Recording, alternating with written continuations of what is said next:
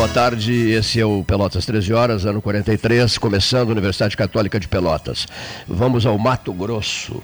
Falar com alguém que se formou em agronomia na UFPEL em 1982, que desenvolve um trabalho importantíssimo no Mato Grosso, numa região marcante, o centro-oeste do Mato Grosso, hoje o mais pujante agronegócio brasileiro e um dos mais pujantes do mundo. Né?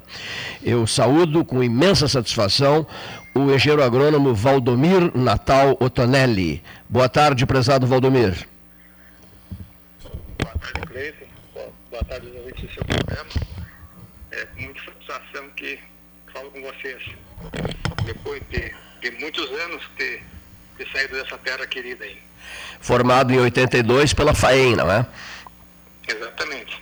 E Exatamente. tu estás em Nova Mutum? Nova Mutum, Mato Grosso. Qual é a distância eh, eh, entre Nova Mutum e Sinop, a famosíssima Sinop? Du- 250 quilômetros. 250. Fica 250 quilômetros mais ao norte de Nova Mutum. Pela 163, BR-163. Pela BR-163. É, Bom, pro, ficam no eixo, né? sim, para o ouvinte ter uma ideia, assim, nós vamos falar de uma série de coisas. O doutor Luiz Clóvis Belarmino, que é grande amigo teu, me propiciou essa, essa, essa conversa e, e facilitou esse nosso encontro por telefone. É, só para o ouvinte ter uma ideia, além do, do salto de qualidade, a região onde tu estás é responsável por mais da metade de todo o superávit brasileiro, né? na faixa de 100 bilhões de dólares das vendas brasileiras. Isso tudo sai dessa região. Vocês inauguraram uma ferrovia estadual ontem, é, aí, aí no Mato Grosso. E vocês têm quatro usinas de álcool, de álcool de milho. Ou seja, num raio de 200 quilômetros, quatro usinas. Se eu fosse parar o meu carro, é, Valdomir, para colocar álcool no meu carro, que é que se usa muito aí, eu iria pagar, se não me engano, R$ 2,03 por litro, pode ser? 30 centavos. Depende, de- é, depende do, do local, na Sim. verdade tem essa usina que tem em Sinop, tu falasse agora aí, que foi uma das primeiras que foi instalada. Na verdade, a primeira foi em Lucas do Rio Verde, uma joint venture com um grupo de produtores, investidores de Novo Mundo de Lucas do Rio Verde com os americanos. Na sequência, se instalou essa de Sinop, que é uma Impasa, é um, é um pessoal é um brasileiro naturalizado paraguai, se não me engano. Eu Sim. tive a oportunidade de conhecer uma vez aqui em Nova Mutum, quando lançou a mesma, a mesma indústria aqui em Nova Mutum. Então, essa é Impasa, é o nome dessa empresa, ela lançou em primeiro em Sinop e depois em Nova Mutum. As duas estão em funcionamento. Tem uma funcionando em Lucas do Rio Verde, que é a FS, que é essa joint venture com a, um grupo de Lucas com os americanos, e, e essa FS também está em Sorriso. Está no meio do caminho entre Mutum e Sinop. Nos Estados Unidos é, é, é, se faz muito isso, né? Há muitas usinas de álcool, de álcool de milho, né? Fazendo um sucesso danado com barateamento de custos, etc., do, pro litro, especialmente numa hora dessas em que o país inteiro está em choque com o preço do- do- de um litro de gasolina, por exemplo. O próprio álcool aqui no Brasil, o Paulo Gastão Neto daqui a pouquinho já vai conversar contigo também, é quatro e tanto, né? O litro de álcool aqui no Brasil, né? Mais, bem mais de quatro, né? 4,30 mais ou menos. Né? Aí você abastece por 2 e, por 2,30. É fantástico isso, né? É diferenciado realmente isso. Bom, só uma outra curiosidade minha. É, Sinop, que é, digamos assim, o xodó né, do Mato Grosso, Sinop, ah, Nova Mutum, de onde tu estás falando, faz parte da grande, da grande Sinop. É, nós estamos a, a meio caminho de Sim. Cuiabá, que é a capital de Sinop, né? E estamos aí no mesmo, no meio, no meio do caminho. Tem mais, tem mais ligação para o sul, que é com, com, com- com a capital, que Sinop. Sinop tem uma interferência grande, eh, ainda mais agora com essa, com essa saída do Arco Norte, aí, com a rodovia, que, que hoje vai a- a- ao norte, né? Que sai para o porto de São Luís. Então ela tem, tem bastante, bastante fluxo para esse caminho, para esse sentido norte. Quantos. É, se falasse em preço de álcool, na verdade tem diferenças aí. É, nessa usina de álcool em Sinop, ela tem um posto próprio. Então lá esses preços são diferenciados. Sim. No geral, nos postos comuns, não, não tem a diferenciação tão grande quanto tem na usina. Sim. Isso já era diferenciado antes do governo aí definir essa questão de, da liberação de, da, da venda para o consumidor. É, Eu não sabia explicar qual é o arranjo fiscal que fizeram, né? mas eu mesmo abasteci lá, tinha cuidado de abastecer. Uns seis meses atrás, quando estive lá, é, a dois e alguma coisa de por litro de álcool, exatamente isso. Mas isso não é comum em todos os postos de abastecimento de combustível Sim. no Mato Grosso. É uma venda direta ao consumidor, né, Valdomiro? É, isso. Bom, eu, eu, eu quero agora que o, o doutor Luiz Clóvis Belarmino inicie a conversa dele contigo. Vou pedir que ele troque de poltrona para conversar contigo. E já de início, os meus agradecimentos por esse nosso importante papo para a região sul do Rio Grande, onde viveste é, quando cursaste o curso de, quando cursaste agronomia. Alô, boa tarde, tudo bem, Valdomiro? Conterrâneo. Oh, conterrâneo, sim. Nós somos missioneiros, somos chapetenses. Tu quase santo augustense. Eu não sei se tu nasceu de que lado do rio Buricá. Do, do rio Inhacorá. Inhacorá, perdão. Desculpa, já, já mudei a geografia. Na margem da, da, da reserva do indígena dos Caingangues. Dos Caigangues, no, no subdistrito de São Judas Tadeu. Isso aí. Grande terra, grande terra. Mas é um prazer falar contigo, te agradeço imensamente a oportunidade da gente intercambiar e agradeço ao Cleiton por eh, abrir esse espaço de reconhecimento, diria até, do trabalho que você vem fazendo e a região toda, que é basicamente composta por gaúchos, né? É, bastante gaúcho, paranaense, catarinense, né? É, no início, quando chegou há 34 anos atrás, aqui não tinha praticamente Mato Grossense, né? Uhum. uma cidade que foi fundada uhum. ah, no meio de Cerrado a partir de, de nada, né? Sei. Não tinha moradores aqui, uhum. não tinha vila nenhuma, né? Conta um pouco para o pessoal entender eh, toda essa articulação e todos esses números eh, eh que o Cleiton já eh, deu uma primeira pincelada, vamos dizer assim, um primeiro highlight aí do que, que está se, a, se, passando e o que está ocorrendo aí na região em termos de desenvolvimento e de mobilização, que é extremamente importante a gente ouvir sobre isso, na medida que pode representar um modelo modelo de articulação de todos os uh, uh, agentes aí, os interessados no desenvolvimento. Conta um pouquinho como é que evoluiu isso. Eu sei que você tem trajetórias muito interessantes. Eh, você me relatou uma certa vez que eh, teve vários fracassos e recomeços, né? Toda essa jornada aí, nesses 30 anos que você eh, convive aí com o agronegócio do Mato Grosso. É, Luiz, é, é, é.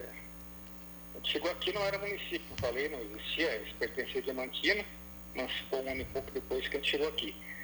Era um começo, né? Na época se plantava arroz, e arroz com muita estabilidade, né? Por questão de, de, de clima, né? O arroz é mais sensível à questão de falta de água. A soja na época estava iniciando.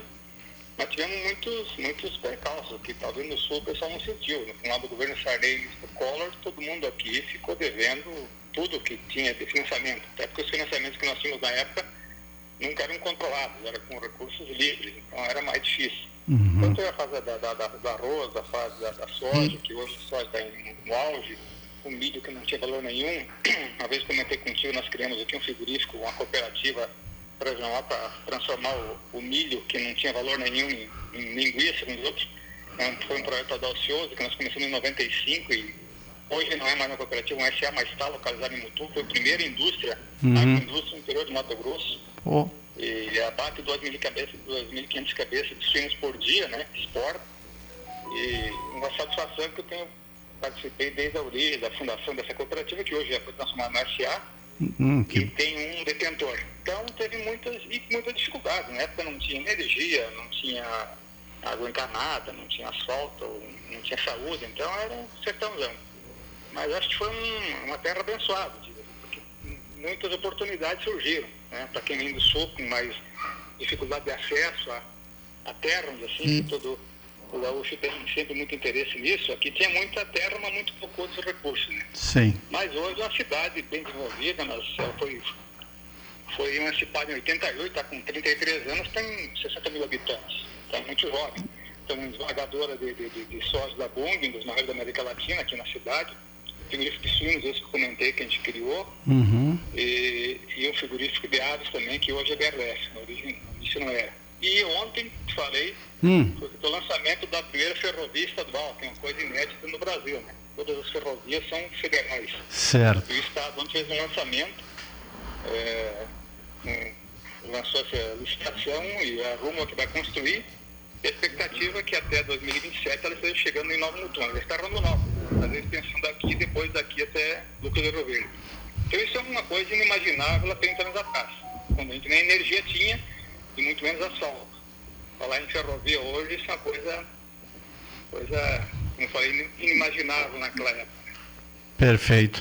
E essa articulação toda eh, foi feita eh, muito por iniciativa das lideranças eh, empresariais da região, né? notadamente do agro, que tomaram muitas iniciativas de levar energia, de fazer asfalto.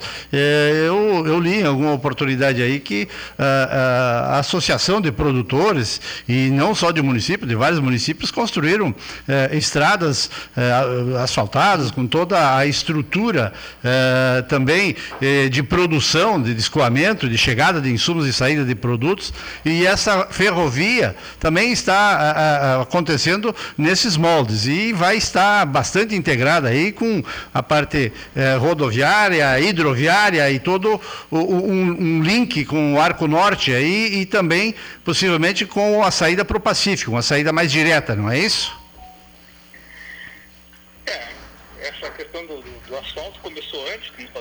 Na época não se imaginava em, em ferrovia, mas há uns 15 anos atrás, o pessoal se articulou, os produtores, e começaram com incentivo, com apoio do governo, é, é fazer asfaltos, as, as MTs, né?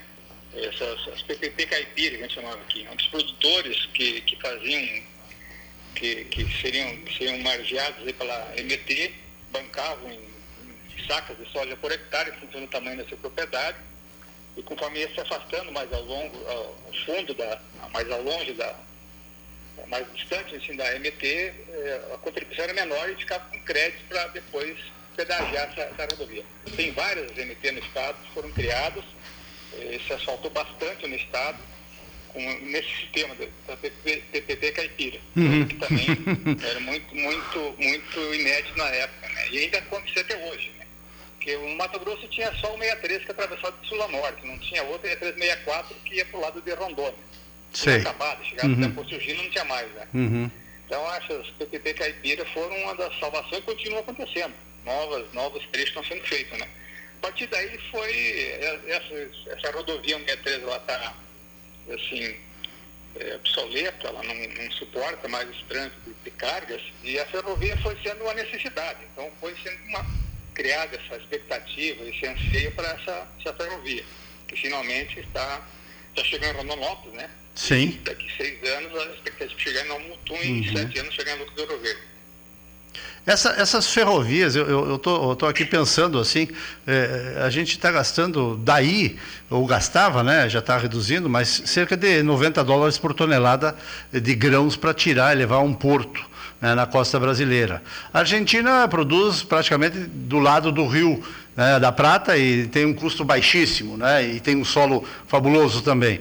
Mas eu estou lembrando assim, para comparar melhor com as distâncias, Estados Unidos, para tirar a, a, soja, milho lá do, do Corn Belt, são 2 mil quilômetros, e eles fazem isso pelo rio Mississippi, e aí são 90, eh, em vez de 90 que nós gastávamos ou gastamos em alguns casos aqui no Brasil, eles gastam 9 dólares por tonelada. Ou seja, essa competitividade para uma região que já é líder na produção eh, de grãos e carnes, de algodão, fibra, enfim. Eh, quanto vai representar? Tens números, alguns números que a gente possa ter a dimensão do benefício dessa inauguração ou desse lançamento dessa ferrovia estadual? Valmir? A mensagem de que, da, do investidor é de que pode cair aí 40% ou mais o custo do É bastante, hein? É, é, então, vamos esperar chegar lá para ver como é que é. Uhum, então, uhum. É, sem dúvida, sempre fica a expectativa que seja isso mesmo. Mas é, sempre, com, com certeza, contribui com essa chegada da, da essa ferrovia em Rondonópolis já contribuiu, contribuiu bastante, porque hoje o transporte chega a Rondonópolis e rodo, rodoviário, uhum. e a partir dali vai ferroviário, então já contribuiu. Uhum. Quanto mais essa ferrovia chegar para o interior do estado, para a zona, de produção, é, com certeza melhora a competitividade da região. Isso não, não tem dúvida. O quanto vai chegar, é, são estimativas, né? Difícil de, de uhum. afirmar. Mas deve ter um, um, estudo de viabilidade econômica né, que, a, que a Rumo está fazendo e, e todas as, as, entidades que estão aportando. Né, é, é, isso, isso tem sido feito via associações também, como você chamou aí da PPP é, Caipira, ou, ou a, a, Tupiniquim, ou a Jaboticaba, como a gente fala aí para estilo é, dessas parcerias público-privadas. Porque é, aqui no Sul é, muito embrionário essa participação ainda de PPPs e, e agora agora se iniciam alguns debates sobre fazer esses ramais. Nós temos uma estrutura eh, quase obsoleta, eu diria assim, ferroviária no Estado, mas.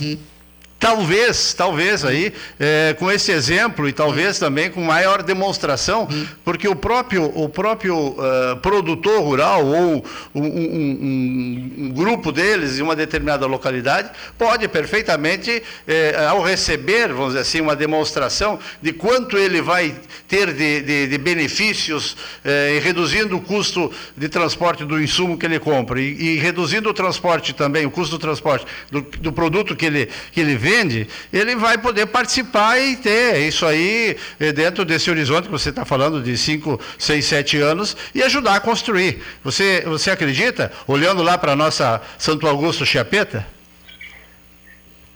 Olha, é, as estruturas são muito diferentes, né? A estrutura hum. que tem no sul é muito maior do que tem aqui. Né? Sim. Dizer, o pessoal sempre se ressente de alguma coisa, mas a estrutura que tem aí é incomparável, a quantidade que tem em relação a, nós aqui.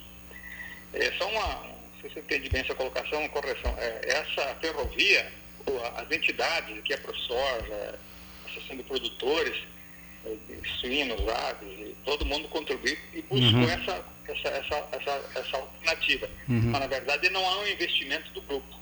É, o pessoal só pleiteou, ajudou a fazer os uhum. levantamentos e, e reivindicou, uhum. E, junto ao governo e tal, mas na verdade é um investimento da Rumo. Né? Okay. É uma empresa que, é, da, Sim. O, o, que foi feito pelos produtores foram os, as rodovias, as MTs. Né? Certo, certo. E, eu acho que é, é, é, vai depender do, do entendimento de, de, cada um, da percepção do, do endereço. Aqui foi essas MTs é, foram a salvação da pátria para muita gente. Não tem problema de questão de saúde. Tem municípios que que se distanciam 140 eh, quilômetros da, da BR-163, que em época de chuva o cara não conseguia sair, se alguém ficasse doente, corria o risco de morrer na estrada sim, autolia. Sim, sim, então, sim.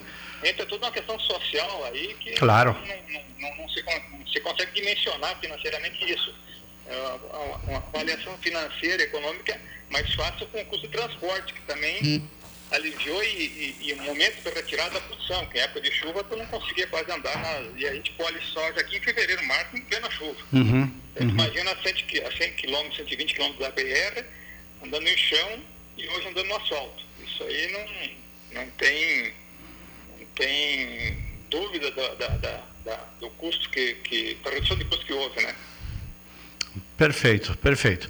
Eu estou encantado aí com os números e com a tua visão e, e, e com o teu relato, porque é, quando eu sugeri né, trazer um pouco dessa tua experiência e vivência, era também para reconhecer o teu trabalho, a tua liderança aí e, e, o teu engajamento nesses propósitos aí de desenvolvimento da região e também é, é, olhar um pouquinho. Eu sei, as estruturas são, são muito antigas, são aqui tem é, mais de 150 anos, vamos dizer assim, que se, se, se se buscou isso, e aí era uma região, é, como você falou, há 30 anos, 40 anos, é, completamente sertão, é, sem nenhuma infraestrutura. Né? Tinha terra em abundância, mas faltavam outros recursos de produção, como a gente fala aí na, na economia. Então, eu te agradeço muito, porque acho que foi um depoimento extremamente interessante, válido. Eu estou aqui fazendo um pouquinho daquilo que o Cleiton faz com maestria, mas a intenção era essa, mostrar que esse superávit que o Brasil tem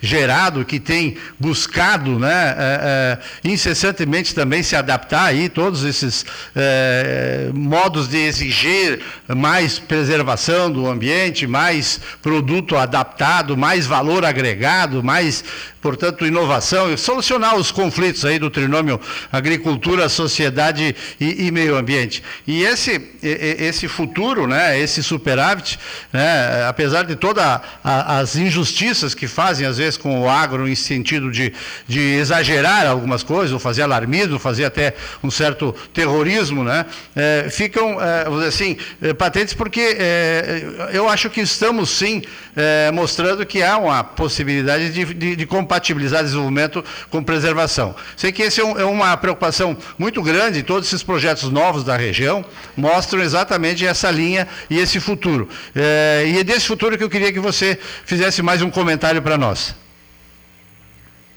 Eu acho que é, colocasse bem eles, é, acho que o desenvolvimento que tem ocorrido, é, muita tecnologia se adotou em um tempo muito rápido, a preocupação com o meio ambiente é muito grande, apesar de toda essa, essa conversa que existe, acho que muito desinformação ou má intenção, eu não sei qual das duas aqui tem mais, eu acho que está muito dividido a desinformação de quem fala ou má intenção de quem fala, que nós temos um dos códigos eh, florestais mais rígidos que tem no mundo.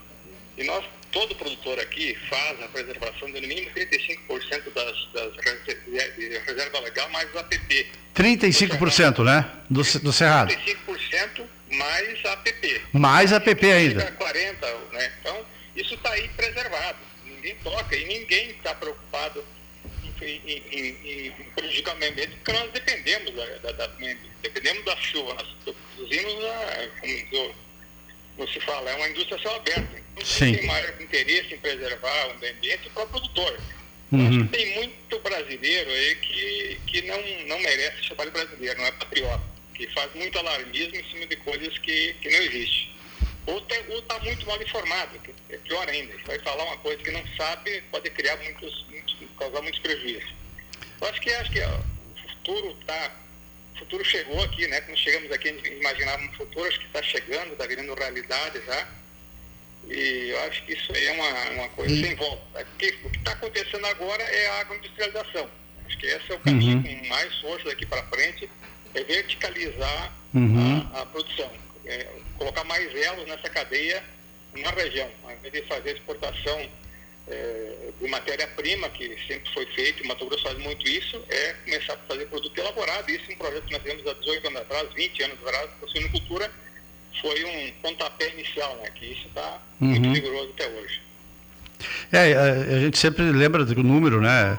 É, eu faço esse comentário, mas uma última pergunta então. É, sempre se lembra que uma tonelada de grãos, em média, custa 200 dólares. Se recebe 200 dólares por ela. Né? Uma tonelada de carne é no mínimo 2 mil dólares. Né? Hoje os preços estão muito a, a, acima, então num, num, num, momento bastante de alto, mas é, é, essa agregação de valor que, que a gente está falando é, é, é, bem representada por esses 10 vezes mais quando você transforma a proteína proteína eh, vegetal em proteína animal. A pergunta última que eu teria para fazer é a seguinte: está eh, vindo aí toda uma nova era. Isso já é, é, o trabalho que a gente vem fazendo na Embrapa, né? É, e eu estou aqui também falando um pouquinho em nome da, da, da minha casa, né? pelo menos na minha opinião, é, vindo bastante é, essa questão de reconhecer com pagamentos por serviços é, ambientais para quem faz uma agricultura sustentável. Né? E já tem vários mecanismos, né? outros encaminhando aí no Banco Central, ajustando, vamos dizer assim, do ponto de vista uh, legal, aí, mais segurança para esse pagamento. Uh, também tem o fundo de investimento do agro, FIAGRO, né, que também está sendo preparado, e tem todo um programa do Ministério da Agricultura, que é a agricultura de baixo carbono, o famoso ABC, o ABC+, inclusive, é, com alguns produtos carbono neutro ou baixo carbono já sendo é, comercializados e as, as bolsas é, dando um, um, reconhecimento muito grande para essas é, novas, vamos chamar etiquetas aí, os novos certificados de produtos agrícolas.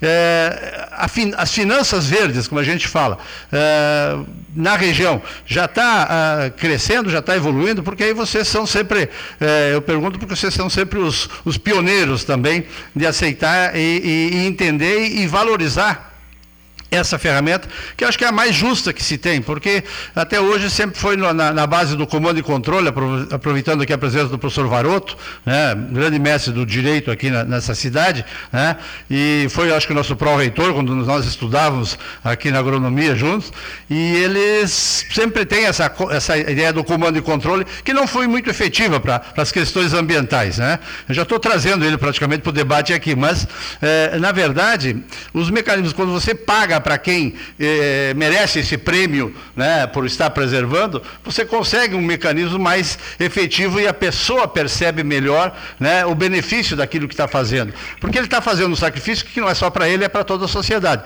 Portanto, se a sociedade, via política de governo ou o crédito mais barato que seja, reconhecer esse benefício, eu acho que nós vamos ter um caminho bastante grande pela frente. E quem não se adaptar, como é os, os desmatamentos ilegais que estão acontecendo, as queimadas ilegais, esse, esse pessoal vai ter que ser punido, certamente, por esse mesmo mecanismo de pagamento por serviços ambientais. Esse assunto está evoluindo aí? Como é que está? Olha, existe muita conversa.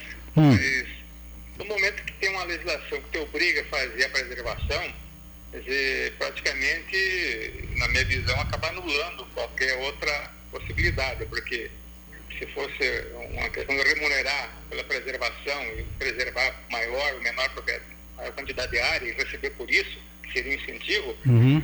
é, talvez pudesse funcionar. Hoje o código obriga a ter essa reserva, a custo zero para a sociedade, isso. a custo só para o proprietário. Então, tem muita conversa, não, não, não tem prática nenhuma até agora nesse aspecto. Na, só para citar, na silvicultura nós fizemos Sim. isso. Eh, nós fizemos, nós chegamos a receber crédito de carbono por gerar, é, por, por, por, consumir o metano em geração de energia. Certo. Como até hoje, na granja de suínas ela autossustentava energia elétrica. Em construção de biodigestores, foi uma empresa lembro se foi canadense, que na época veio para cá, fez os gestores e vendeu crédito de carbono durante o, protocolo de Kyoto. Uhum. Enquanto figurou o protocolo de Kyoto, nós somos vendedores de crédito de carbono na Sinocultura, tem ideia. Então a preocupação com, com o meio ambiente que eu falei sempre houve, nessa nova atividade, que é a sinocultura, que não existia no Mato Grosso, sinocultura, muito menos frigorífico, né? não tinha nenhum para fazer abate, uhum. nós já fizemos a, a, a, sinocultura já com esse, com esse conceito. Que bom. Hoje esse crédito não vale mais a pena, não existe mais valor nenhum. Para ter uma ideia que tem muita conversa, mas na prática ela não, não, não, não evolui, né? Ela até evoluiu, né? Porque nós já fizemos isso, temos a estrutura ainda para estamos mantendo a mesma estrutura de, de, de produção, né? Uhum. Mas não tem crédito nenhum mais. Então, eu acho que tem muita muita conversa e pouca ação na minha forma de ver. Está uhum. Tá dependendo ainda da, da, da, da, da, da próxima COP26, né? O Brasil está tá esperando um compromisso também de quem, muitas vezes, como uh, sociedade, cobra uh, da nossa agricultura essa uh, baixa emissão de carbono, vamos chamar assim, de, de gases de efeito estufa, né? carbono e, e, e nitrogênio e outros, e metano. Então, na verdade, eu toquei nesse assunto porque eu acho que é um tema que é, é, bastante interessante. Realmente, nesse momento, o, o, não tem negócios de crédito carbono, a legislação está aí e está dependendo disso. E eu acho que o Brasil pode dar um exemplo e pode até liderar, tomara, né, que passe a adotar políticas mais sérias nesse sentido ou mais efetivas, né? Porque isso mostra, né, além do nosso código ambiental, florestal, que é exemplo para o mundo, eh, que a gente pode fazer exatamente essa preservação. Era isso, então. Eu não sei se tu queres fazer mais algum comentário, Valomir. Não, Luiz e Cleiton, satisfação falar com vocês e a gente está à disposição precisarem, se tiver a oportunidade de nos visitar aqui, será um prazer recebê-los aqui no Mato Grosso. E quando você vier a Pelotas, né? Eu sei que tu tinha tua filha que estudou aqui, fez acho que o Donto também. Quando voltares aqui, venha conhecer o, o programa do Cleito aqui. Ele sempre tem uns chás maravilhosos para servir, né? Está quase chegando aí, né? E é, foi um prazer muito grande, muito obrigado. Nós ficamos muito satisfeitos com a tua é, pronta disponibilidade aí e também pelos teus é, esclarecimentos. A gente queria entender um pouquinho, eu sempre eu conheci a região, estive em Sinop, Embrapa tem uma unidade em Sinop, e a gente sabe dessa pujança, desse é, espírito que vocês têm aí de, de trabalhar em conjunto, de trabalhar bastante integrado. Né? Nós brincamos aqui que os nossos melhores agricultores migraram para outras regiões e tenho também sempre eh, presente uma, uma lembrança do professor Mauro Rezende Lopes, que foi um grande formulador de políticas agrícolas no, no, no Brasil, que ele dizia que a, gaúcho, né, em termos de agricultura brasileira, era sinônimo de, de IDH positivo. Né? Então, onde tinha gaúcho nesse Brasil, tinha eh, IDH, Índice de Desenvolvimento Humano Positivo. Então, obrigado com isso, eu, eu, eu, te agradeço mais uma vez e obrigado pelo convite, obrigado por aceitar e nós vamos visitar sim essa região aí, que eu sei que também eh, recebe muito bem, tem coisas muito lindas, o turismo também é uma coisa inter interessante para se visitar por aí. Beleza, um grande abraço a vocês. Muito obrigado e uma boa tarde. Uh, eu estava ouvindo essa entrevista que só podia ser feita por quem entende, né? Se eu fosse fazer a entrevista, teria sido um desastre, porque eu não entendo nada, absolutamente nada disso. Saudar o nosso secretário, uh, mas eu acho que a gente podia fazer uma cópia e mandar para o presidente Bolsonaro, porque o oposto de tudo isso foi o que ele disse na ONU. A única coisa certa que ele disse é de que o nosso código é modelo, nosso código florestal. Mas é um modelo para ser descumprido. O Ricardo Salles passou todo o tempo negando aquilo ali. Dizer que não há desmatamento no Brasil é uma negativa solar. Dizer que os índios estão preservados, falando em Mato Grosso, que é uma, eu tive há muitos anos em Cáceres, quando nós tínhamos o campus, né? eu fui dar um curso lá. Os índios preservados, quer dizer, é, é, é, é um monte de mentiras que envergonhou o Brasil mais uma vez. Era o único chefe de Estado não vacinado. Único chefe de Estado que foi obrigado a comer a calçada. E que depois os seus apoiadores, senhor Leonir, o senhor que é simpatizante, não, não faz essa cara de múmia para mim, não. Uh, dizem, não, é humildade. Pare um pouquinho. Humildade é uma coisa, ser posto para a rua, ser advertido pelo prefeito de Nova York é outra.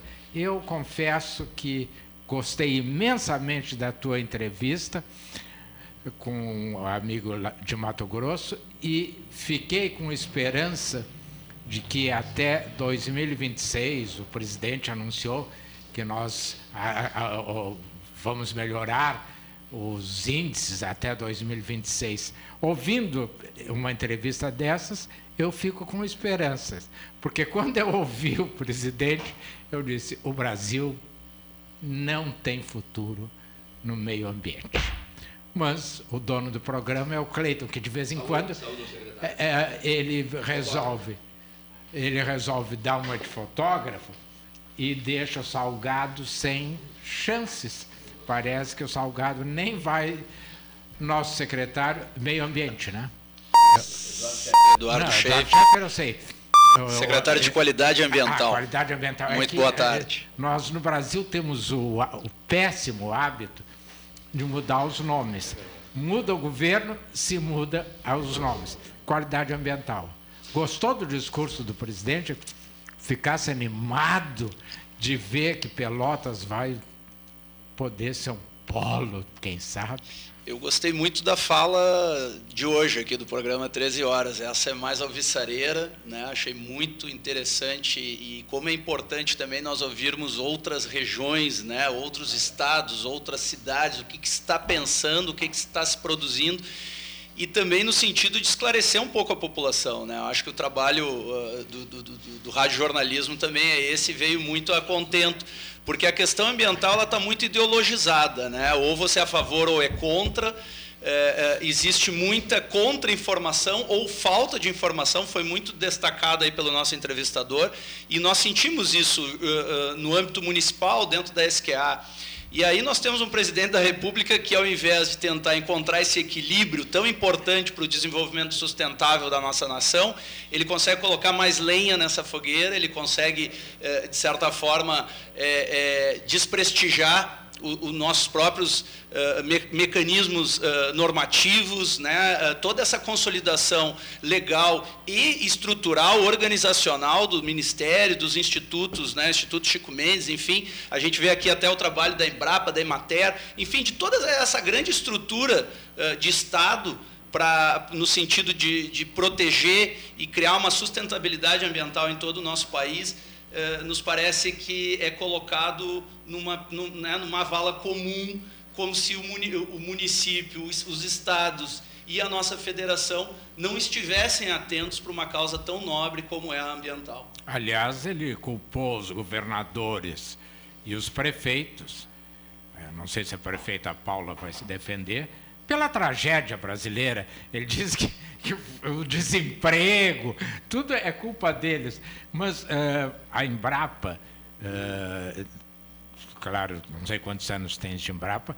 Mas, Eu tenho quase 40. É, o, o, o Collor agrediu fortemente a Embrapa. Sim, sim, sim. Fortemente. Chegou a aventar a possibilidade de, de fechar, né? Uh, mas a Embrapa sobreviveu. A Embrapa mostrou o seu valor Uh, e hoje, cultivares e coisas assim, só existem no Brasil por trabalho pesqui de pesquisa da Embrapa, inclusive das nossas. Hoje uma só, né? Hoje estão fundidas em sim, Pelotas, sim, né? Sim. Antes nós tínhamos duas, são duas, mas com uma denominação só, né? Então eu fico uh, pensando, né, que a gente ouve um presidente, Paulo Gastal, negacionista como esse, mas as nossas instituições ainda são mais sólidas, mais fortes do que isso. E a Embrapa é um bom exemplo, né? A gente tem visto bastante aí é, esse esse debate, né? E, a nossa posição sempre foi foi técnica e procurou sempre é, preservar essa institucionalidade. A instituição sobreviveu porque tinha e tem bons cérebros, né? Foi uma política acertada, eu acho, foi é, já desde o início ela chamou daqui da nossa faculdade de agronomia e veterinária saíram muitos talentos. Eles passaram nos melhores centros de formação é, desses profissionais da área de agrárias, né? E mandaram dois mil 2 mil pesquisadores, ninguém fez isso no mundo, estudar nos melhores centros de excelência de ensino e pesquisa da agricultura no mundo. Foi gente para a Europa, foi gente para os Estados Unidos. E eu acho que esse conhecimento, essa base, né, essa instituição forte, por seus elementos fortes, é que deu essa sustentação para a Embrapa. Se colhendo os resultados Exatamente. desse projeto ao é. longo dos anos. É. Né? E tu falasse aí, no Mato Grosso, o Mato Grosso é uma terra de gaúchos. Sem dúvida. Tudo que se desenvolve ali tem alguma mão de gaúcho. Né? Isso principalmente no agronegócio. Né? Mas voltando para a nossa terrinha, já que o Cleiton agora é, ele resolveu ser Sebastião Salgado, então está na arte da fotografia. Uh, em Pelotas se tem criticado muito secretário. E, e eu concordo com as críticas em tese, mas não tenho condições de, de sustentá-las, porque eu não conheço. Que há muitas, muito abandono no, no, no, nosso parco, porque nós somos pobres em termos verdes. Estamos aqui com a campanha do verde. Uh, há muitas árvores do, dominadas, inclusive aqui na praça principal, por ervas de passarinhos, e as árvores acabam caindo. Cada vendaval fica tapado de. O que, que a prefeitura está pensando nisso aí, hein?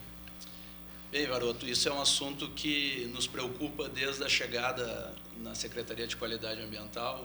Eu estou há um ano que eu assumi a secretaria, agora em 18 de setembro, e, e nós temos tido um, um alerta vermelho sobre o, a questão arbórea na cidade de Pelotas.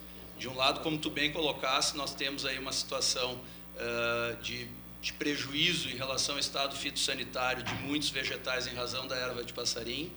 Uh, nós temos um, uma infinidade de árvores antigas, muitas delas inadequadas para, para, para a arborização urbana, e isso faz com que nós tenhamos que trabalhar, Varoto, com diagnóstico. Né? E aí vejo aqui a, a, Embrapa estando conosco, nós fizemos já uma visita a, a, ao KVG uh, eh, para buscar parceria, no sentido de nós constituirmos um, um, um instrumento de um inventário florestal urbano. Nós entendemos que isso é uma condição fundamental para que nós possamos, a partir disso, ter um diagnóstico preciso de como atuar.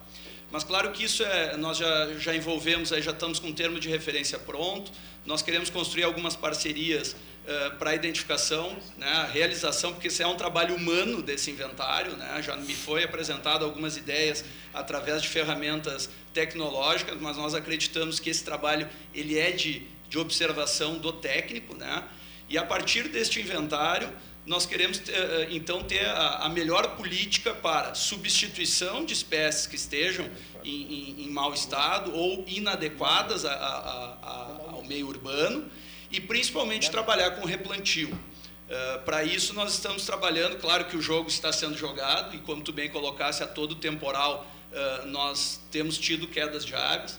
Esse último mês a gente se apresentou relativamente bem, mas é uma situação que nos deixa uh, muito preocupado. E acho que aí vem uma questão, Varoto, de que não há como fugir do investimento público para dar estrutura.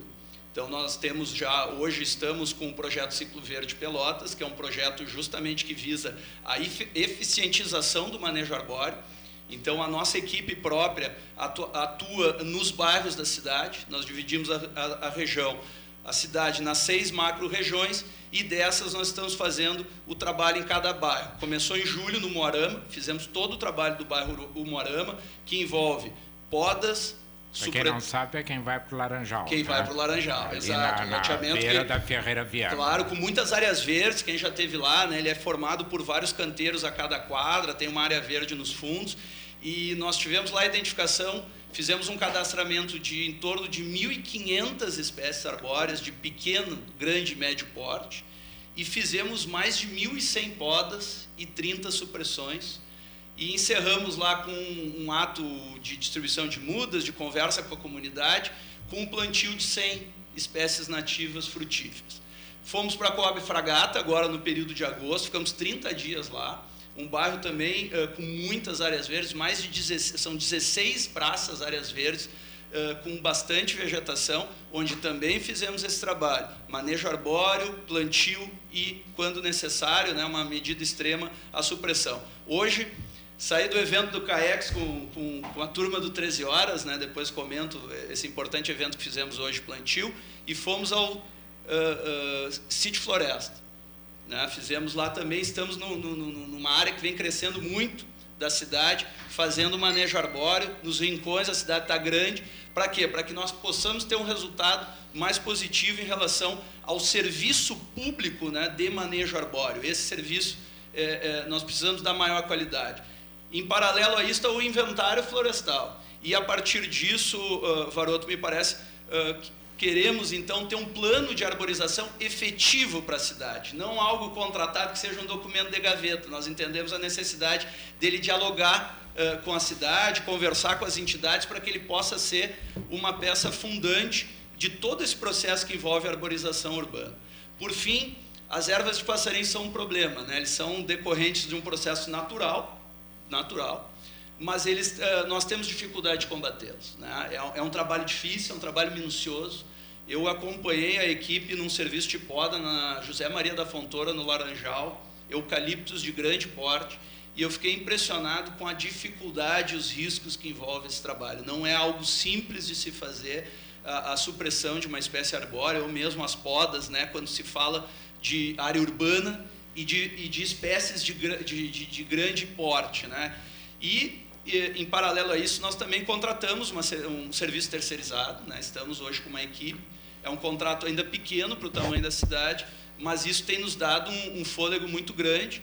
E, e, e, por exemplo, nós vamos iniciar agora, na semana que vem, o, o, o manejo da Avenida Bento Gonçalves, agora, inclusive eh, com a, a, retirada, né, a chamada de estoca, com a retirada daquela parte do tronco que é suprimida. Já existem alguns, em toda a cidade a gente enxerga isso.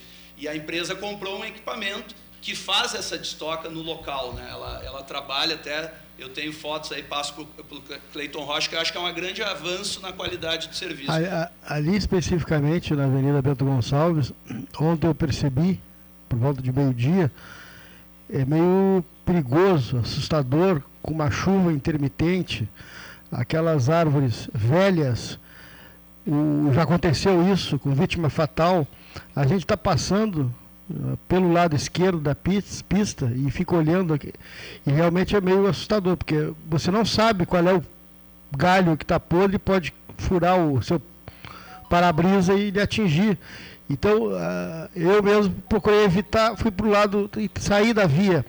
Mas as pessoas que não se dão conta disso e podem ser vítimas, porque a qualquer momento pode acontecer, porque não sabe qual é a. Temos são árvores muito, ve são, muito são, velhas. O senhor me corrige, grevilhas. Grevilha robusta. Grevilhas robustas australianas, são espécies, na verdade, exóticas, que foram plantadas ali já há bastante tempo.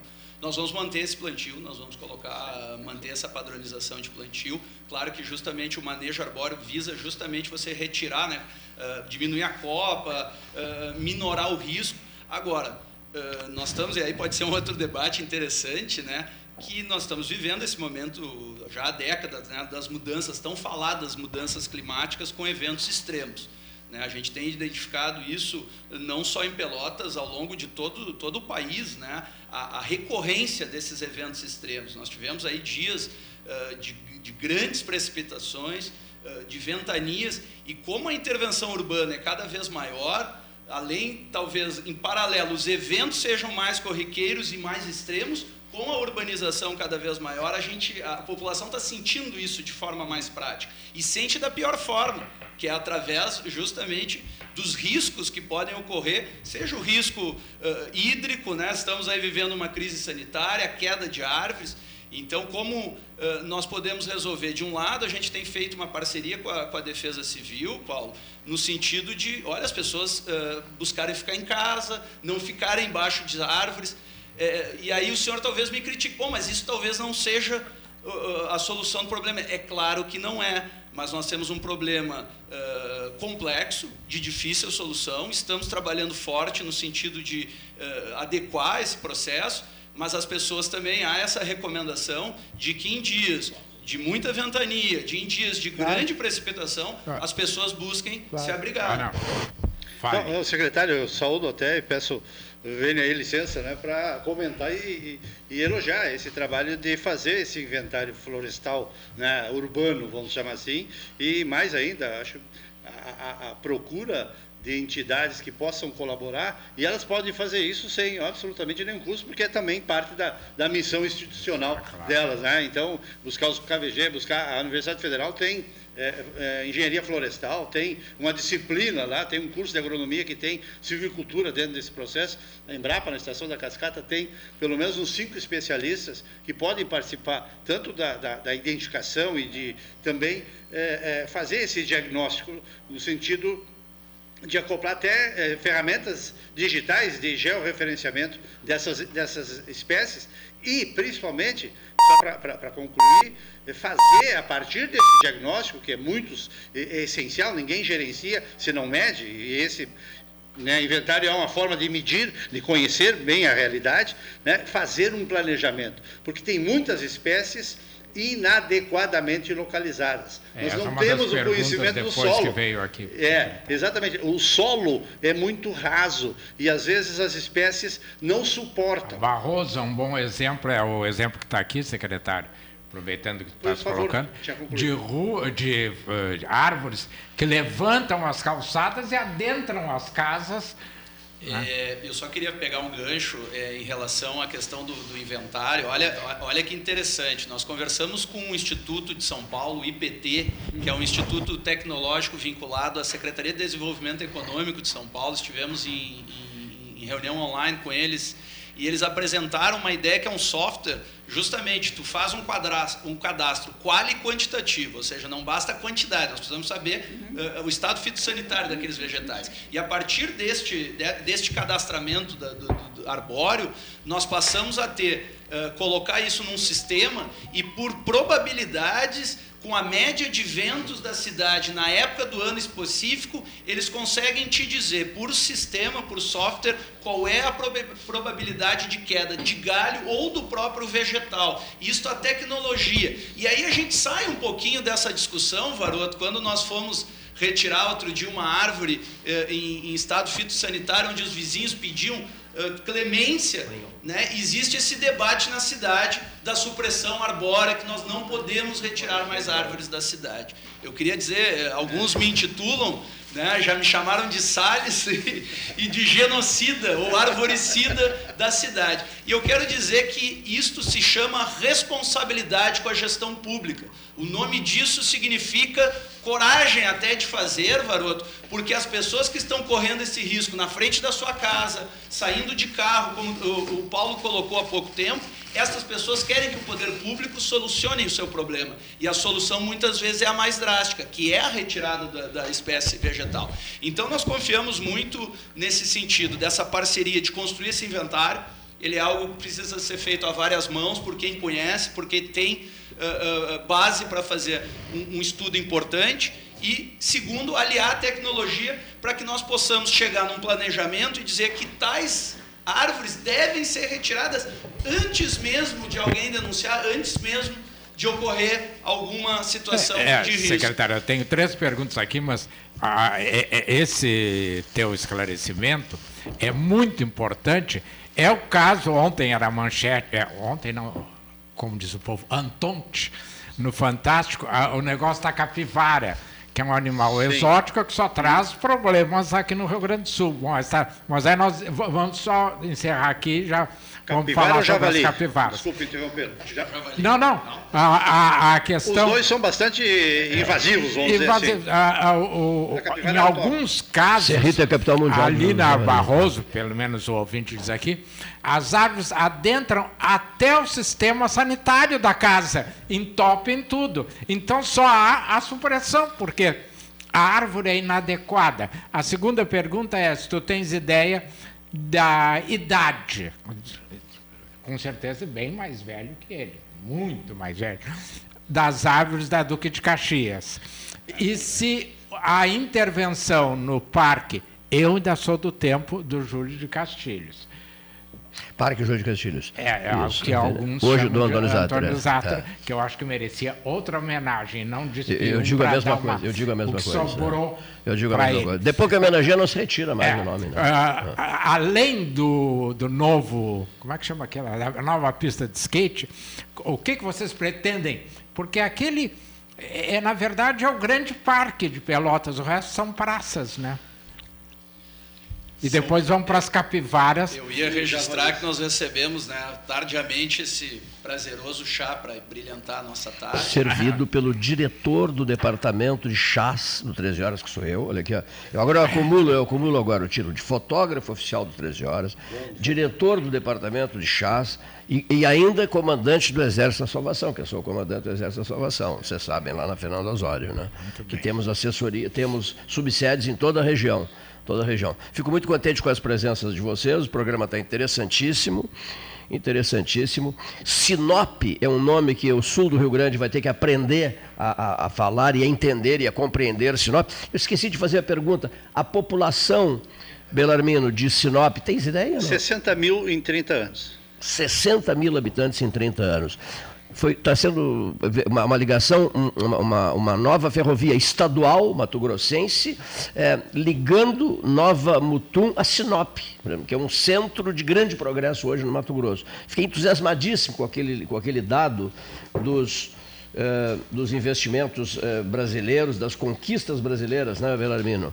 É, os 100 bi de dólares na, das vendas brasileiras sai dessa região grande parte né, dessas vendas brasileiras através de suínos, aves, grãos, carnes, eh, agroindústria, processamento, algodão, álcool, usinas de milho, quatro usinas de, de, de, de, de álcool através do milho etc, etc, etc. Ele retomará Valdomir Natal Otonelli, formado em 82 pela Faculdade de Agronomia Eliseu Maciel, voltará a conversar conosco num outro momento na série é, Nova Mutum, 13 horas. E a população de Nova Mutum? Sinop tem 60 mil habitantes, Nova Mutum. É, metade. Metade. metade. 15 mil habitantes por é, aí. É, não, não, não. 30 mil. Mais 30, 30 mil. mil. Não, perdão, perdão. Sim, é, Sim, Sinop é 60, eu que me atrapalhei. 30 mil. 60 e 30 mil. Foi, achei muitíssimo importante para a largada da semana, uma semana que para nós está começando na terça-feira, essa entrevista por ti propiciada. Prossigamos. É, importante destacar que a nossa legislação municipal aqui em relação à, à flora 4428, ela estabelece que nenhum vegetal pode ser suprimido na cidade, exceto se houver razões, estado fitossanitário estiver prejudicando o trânsito, né, e onde problemas na infraestrutura urbana. Essas seriam as causas uh, que possibilitariam a autorização de, de supressão, seja em área pública pela SQA ou em área particular mediante autorização do poder público. Então, isso por si só já demonstra o apreço à questão da árvore. Hoje, 21 de setembro, comemoramos o Dia da Árvore, né? Exatamente, bem, bem propício. Não é à toa que eu estou aqui, né, Cleiton Rocha? Pois é, exatamente. Já limpei minhas mãos, porque fizemos diversos plantios hoje pela manhã. Isso é muito regozijante, é, é muito confortante nós estarmos fazendo esse trabalho. Mais de 1.300 mudas, né?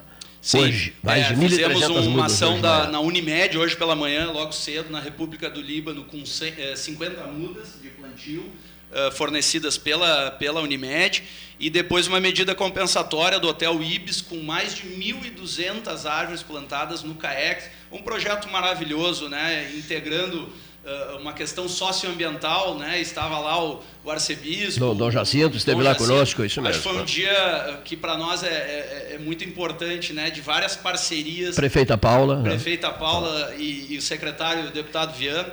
Mas só para tentar priorizar, Varota, teu questionamento. Então. Do ouvinte. Se, o, que nós, o ouvinte, obviamente, o que, que nós precisamos uh, ter nesse, nesse processo? É árvore certa no lugar certo. E aí nós relançamos o guia de arborização, até entreguei uma cópia aí ao programa na minha uh, uh, vinda para cá em outra oportunidade, no sentido de que nós temos que uh, buscar incentivar o plantio, né, desmistificar esse papel da árvore. A árvore não pode ser vista como algo que só suja, que prejudica a calçada, não, nós temos que ter e a população tem este apreço às árvores, a grande maioria da nossa população gosta de árvore, então nós temos que ter esse apreço, mas nós temos que plantar de forma correta. Então, o guia de arborização e a SQA se colocam à disposição da população pelotense para que a gente faça o correto plantio, árvore adequada no local certo. Em relação ao parque Dom Antônio Zatra, eh, tivemos lá a oportunidade né, do projeto uh, da nova pista de skate, elaborado pela Secretaria de Planejamento do município, uh, com meio de emenda parlamentar do deputado Daniel Treziak, e achamos que isso vai dar já um novo fôlego para a praça. Mas é claro que ela precisa mais, eu acho que ela está no coração da cidade, ela representa muito para a nossa uh, população e ela deve sim ser mais valorizada. Eu acho que, é, do ponto de vista da SQA, Varoto, o que nós pensamos é iniciar no, nos próximos meses um manejo arbóreo da praça. Ele é necessário, nós temos muito, né? tem aquele local da feira livre, é, temos uma escola junto no, no, interior da praça. Então, nós é, da SQA vamos assumir até o final do ano, queremos já ter estrutura passando a Bento, é, fazer o manejo arbóreo da praça. E aí, ontem, eh, não que isso seja a solução, mas já puxando um pouquinho a brasa para o assado da SQA,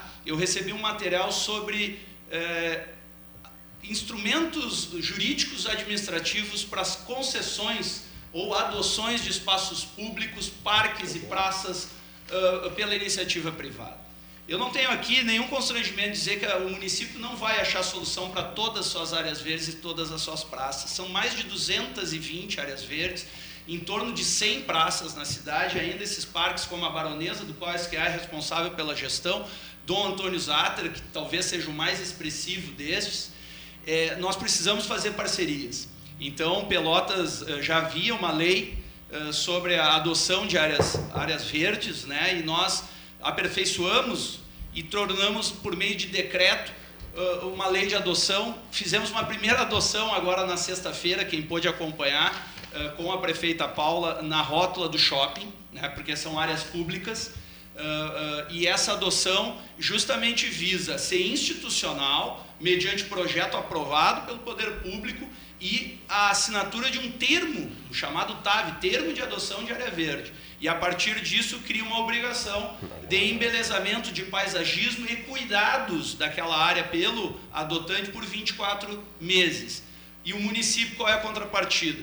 É, é, autorizar publicidade institucional daquela empresa. Então nós fizemos, quem passar ali pela rótula do shopping vai ver, ficou muito bonito o projeto, mas eu gostaria de ampliar, Varoto, que essa adoção a gente pudesse instrumentalizar isso em áreas públicas, obviamente em troca de publicidade, sim, é possível, até daqui a pouco uh, uh, o aproveitamento comercial de alguns pontos, né, ali no Zater acho que seria plenamente possível, uh, como bares, restaurantes, algo do gênero. Acho que esse é um caminho que nós podemos perseguir para ter essa parceria com o, o, o poder, o setor é, privado. Só antes de passar para o Belarmino, que vai falar nas capivaras, que ele é criador de capivaras, estou uh, brincando. Uh, o, o, o, parque ali, nós já tivemos uh, ali parque de diversões, já tivemos animais, restaurantes, já tivemos. Depois foram tirando, tirando. E já houve uma tentativa, não me lembro em que governo, realmente não me lembro. A idade vai consumindo essas informações, que se tentou essa adoção, mas eram tantas as exigências que as pessoas desistiam. Porque, inclusive, uma das questões que vocês devem ter pensado era a questão da responsabilidade civil. Tu adota uma pracinha, há um acidente na pracinha, de quem é a responsabilidade civil? É, jogavam para o adotante. Bom, aí as pessoas disseram, não, isso não vai dar. Então... Uh, a adoção no, no, no, formato, desculpa, mas, é, não, não, ela mas... é um instrumento é precaríssimo. Né? Eu, eu entendo que seria dos, das formas de, de, de parcerias a mais precária delas. Depois você tem a concessão, a cessão de uso, as PPPs. Isso está muito se discutindo no âmbito federal, com uma legislação nova, e agora o governo Eduardo Leite também aprovou na Assembleia Legislativa uma lei de, de concessões dos parques estaduais. Né? Eu acho que isso é um grande avanço. Eu não consigo imaginar hoje, porque eh, nós trabalhamos muito uh, naquela questão do poder público da saúde, educação e segurança. Isto é importante. A gente sente que a população uh, demanda isso de forma muito forte o poder público precisa dar resposta. Como é que fica a praça? Como é que fica a arborização? Né, dentro dessa, desse grau de, de prioridades uh, que cabe ao gestor público. Então, eu acho que a gente tem que ter uh, uh, um instrumento jurídico adequado, uma consciência institucional para fortalecer esse processo e uma cultura de adoção e não enxergar isso como ranço, não enxergar isso como entrega de áreas públicas à iniciativa privada e sim de parceria eu tenho acompanhado muito o município de Porto Alegre, a gestão do, do prefeito Sebastião Mello, e tem avançado muito nesse sentido, né? de adoção, de buscar parceiros da iniciativa privada, no sentido de dar maior qualidade ao espaço público. Toda eu, hora ela está sendo organizada nesse sentido, né, secretário? Toda a hora. do Guaíba ali, ah, e está ficando nova, acho que renasceu a cidade nesse sentido. É, até porque eu, é acho que há duas coisas, Belarmino, importantes aí. Primeiro, que quando tem a participação privada, desaparece aquela história de que não é de ninguém. Eu posso fazer o que quiser, eu não preciso cuidar. O, o poder, bem público, bem público, né? bem comum, né? E, Interesse difuso. Nós né? temos uma dificuldade em relação ao, ao difuso, ao que é, é coletivo. Eu me lembro muito da época, eu, eu não sou tão mas me lembro da época que vivenciei dos orelhões. Né? Ah, da sim. antiga CRT. Eu podia que- quebrar porque não era meu. Ah, Sim. Então aquilo não era de ninguém, né? E ao mesmo tempo, quando tu precisava do orelhão, Sim, muitos sim. precisavam, a gente não tinha ele disponível. É, e, que, e, que, e, re- e é interessante, né, secretário, que quem destruía era quem precisava. Exatamente. É, é, não, precisava. né? É verdade. Belarmino, os javalis, o que, que nós vamos fazer com Os eles? javalis têm uma, uma legislação bastante Porque específica qual também, é a né? utilidade do javali? Olha, foi introduzido. Ele é do Uruguai, né? Não, ele é americano, ele é, ele é europeu. Europeu. Europeu e foi trazido para cá porque o pessoal queria caçar como caçavam e caçam até hoje, né? Nas fazendas cinegéticas. Né? Tem faculdade de cinegética na Espanha, por exemplo, em Castilha-La Mancha, Ciudad Real. Né? Eles introduziram aqui com esse benefício da caça esportiva. Né? E a partir daí como quase sempre acontece nas questões ambientais, a introdução de uma espécie num ambiente onde ela não tem o seu controle natural, não traz junto os seus chamados inimigos naturais, predadores, né? né? predadores, exatamente, parasitóides e outras enfermidades também, é um conjunto, você acaba trazendo ele, ele fica livre.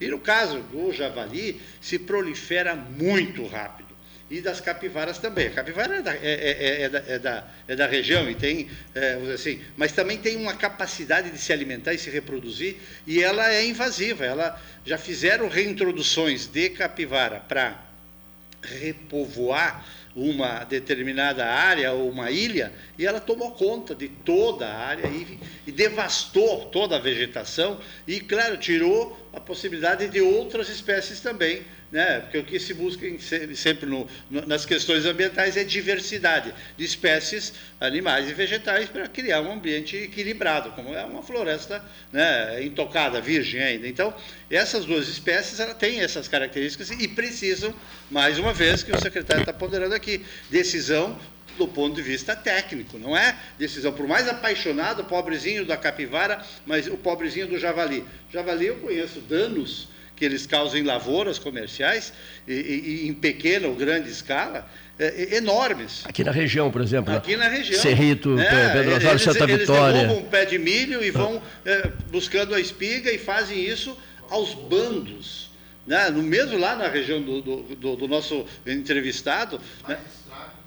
É, exatamente. a- Eles, É, e agora abundância, né? gravado com a questão da segurança, porque para caçar o javali é permitido o porte de arma, então tu Sim, pode... entre outras questões também É, junto que, com isso. que Mas isso eu achei é que tu outra questão que Mas, uh, professor Varoto, eu, eh, já fomos colegas até lá na, na Atlântico Sul um bom tempo, queria até relembrar de, boa, de, bo- de bons tempos a gente conversar nos intervalos de aula lá.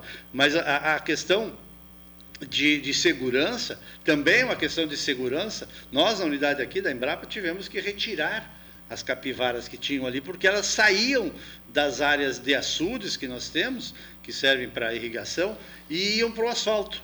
E, e vários acidentes. Nós tivemos que levar para uma área mais isolada, porque. Então, a, a- a decisão de floresta, de árvore, de, de animais, sempre vai ter, né, secretário, esse, esse envolvimento múltiplo, porque é uma questão de segurança. Ter, ter aqui. árvores dentro, estão na, na beira da estrada. Belarmino e É. Eduardo então, estão perguntando é, o peso de o- em média de um javali. Eh, Tem javali de cento e tantos quilos, não tem? Até Não. mais, 200 Não, quilos, não. né, os, os mais criados. Né? Aqui na região, né? É. A, a questão arbórea, por exemplo, o que, que a gente identificou ao longo, ao longo de anos né, na cidade? O plantio desordenado. Né? Muita, até pessoas físicas fazendo esse plantio volitivo, que é algo que tem que ser eh, consagrado. né? É importante a cidade ter esse espírito, né? mas de muitas árvores inadequadas. E aí se criou um pouquinho esse elefante branco que nós estamos tentando eh, domesticar, né, Varoto? Claro que é uma dificuldade. Você pega a Avenida Duque de Caxias lá com aqueles Pois é, grandes... está perguntando aqui a idade de novo das árvores. É, eu não era, talvez eu não fosse vivo mais de 50 Pelo porte, anos, mais de possivelmente. 50 anos. Pelo porte, mais de 50 É, anos. mais de 50 Agora tem uma Ah, outra mais área. do que isso, eu tenho mais do que isso. e Eu era Já tem criança, 50 ela já anos, tava lá. professor? Eu já, já. tinha uns 45. Já fiz agora há poucos dias. Ah, Não fez Logo 40, depois do... cumprimento. 45, né? Ele fez É, 45. 45. É, não, já- saiba, Mas, 45. secretário, aproveitando a sua presença aqui, essa oportunidade ímpar que o Cleito nos dá, tem uma outra área que foi sempre muito celebrada, e eu sempre, quando eh, eh, passava por ali, lembrava dessa citação, que é a nossa praça central, Coronel Pedro Osório. Ela era detentora, eu não sei mais se ainda continua, da maior diversidade de espécies vegetais do Brasil. Era uma das, da, da, assim, das áreas mais é, é, destacadas nesse aspecto. A, a, quantidade de espécies que tem aí dentro, esse inventário poderia recuperar isso e, quem sabe, né, trazer mais introduções e fizeram realmente uma frutas, intervenção muito né? bonita. Ela tem frutas tem. que, que não, só tem aquele pé ali. Eu quero me lembrar o nome da fruta que, que é na, quase na esquina ali da, do entrocamento do Guarani. É só aquela fruta que é em gomos, assim. Ingá. Ingazeiro, não pode ser? Não, não, não é. Então é uma, é uma, uma Bom, sapindácea, ela é, produz... Tem muito em Minas. É. E, e aqui tem. E os jacarandás da praça são divinos. É, Pau Brasil tem Houve, ali, houve já uma identificação arbórea ali na praça, há, há, há alguns anos atrás, eu, eu, não recordo.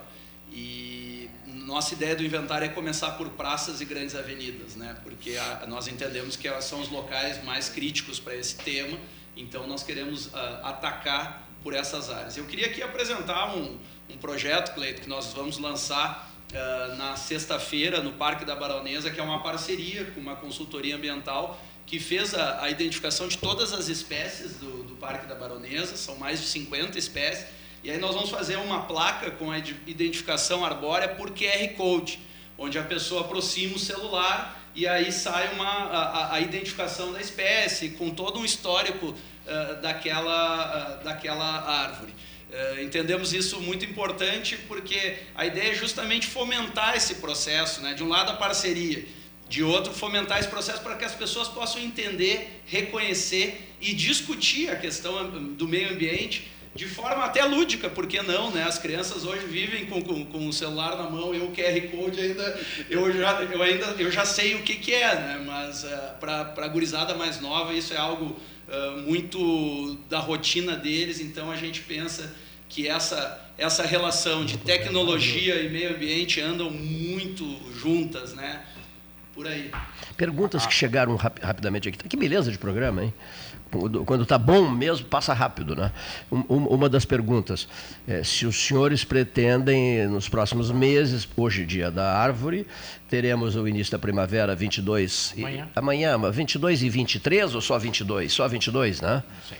Uh, Hoje me falaram que valia para os dois dias, 22, 23. Enfim, é, a distribuição anterior daquele movimento que se fez em parceria passou de 3 mil mudas. Né? Hoje de manhã, uh, num local na CAEX, mil e, quase 1.400. Né?